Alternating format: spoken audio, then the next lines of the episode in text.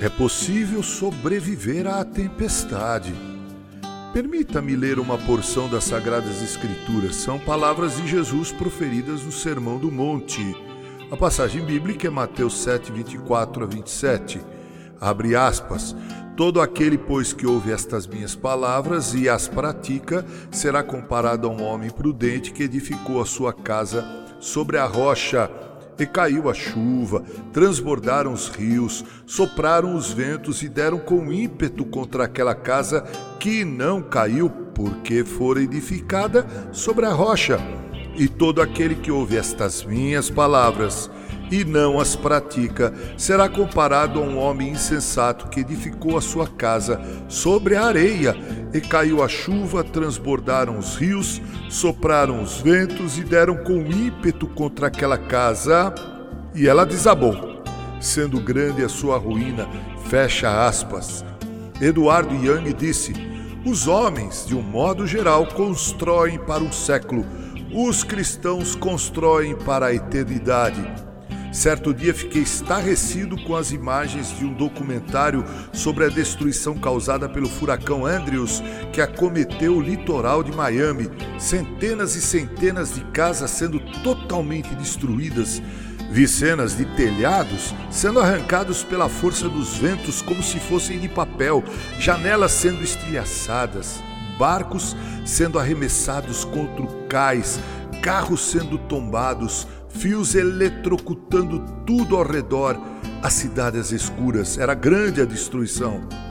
A tecnologia consegue prever quase tudo sobre essas tormentas, onde elas começam, com a velocidade dos ventos, quantos milímetros de água se precipitará e assim por diante. Mas o que o homem não tem conseguido fazer é impedir que a tormenta venha e por mais que se saiba esse respeito, ainda não se consegue controlar ou impedir a destruição que os tais furacões causam. O mesmo acontece, se me permita dizer, muitas vezes comigo e com você.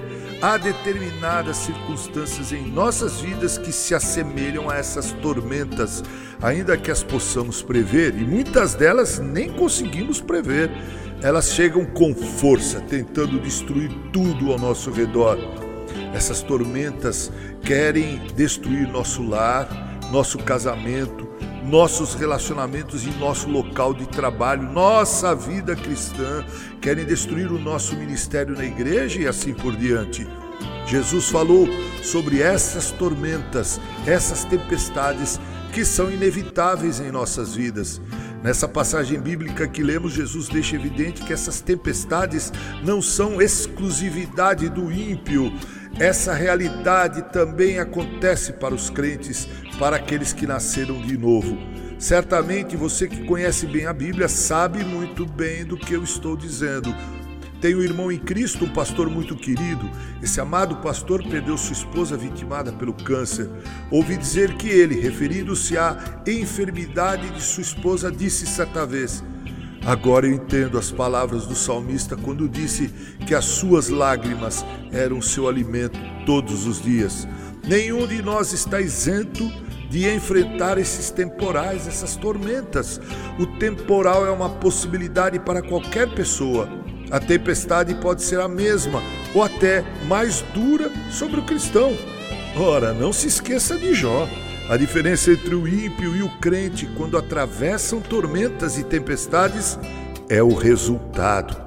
Se a vida for edificada sobre a rocha, certamente ficará em pé, sobreviverá. Mas se for edificada sobre a areia, qualquer vento a derrubará. A diferença fundamental entre ficar em pé ou ser derrubado quando a tempestade vem está em se saber onde a vida foi edificada. Jesus deixa claro e evidente que aquele que pautou sua vida em praticar os seus ensinos certamente irá de uma maneira ou de outra sobreviver, mas se ele ouviu apenas os ensinamentos dele, Jesus, e não os pratica, então certamente ele não sobreviverá à tempestade. Quando Jesus fala de praticar suas palavras, ele está se referindo aos seus ensinos proferidos naquele sermão do monte. Devemos estar atentos Os temporais e as tormentas vêm e vão, eles são inevitáveis. Pode ser que um destes temporais esteja se avizinhando. Pode ser que nuvens escuras estejam rondando tua família, que conflitos e contendas se tornem dura realidade para você. Você só se manterá em pé se tua vida estiver fincada na rocha que é Cristo. Sua edificação permanecerá em pé se estiver baseada no fundamento sólido que é a prática da palavra e dos ensinamentos de Jesus. Ouvir e não obedecer é como construir sobre a areia. Ouvir e obedecer é construir sobre a rocha. Aí não haverá tormenta que nos suplante e nos destrua.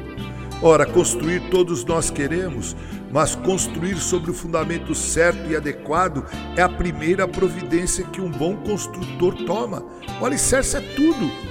Finquemos nossas vidas, irmãos, nos ensinamentos de Jesus. Eu gosto muito de uma série documentário intitulado O Mundo Visto de Cima. Às vezes eles mostram castelos construídos ainda na Idade Média que continuam, pelo menos em parte, em pé. Sabe por quê? Ora, porque foram construídos em uma rocha sólida.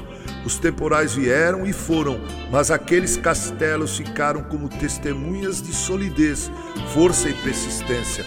Foram construídos sobre um forte fundamento. Que assim Deus nos abençoe. Que Cristo e seus ensinamentos sejam alicerces sobre o qual nossas vidas sejam edificadas. Que Deus nos abençoe. Aqui é o Reverendo Mauro Sérgio Aiello.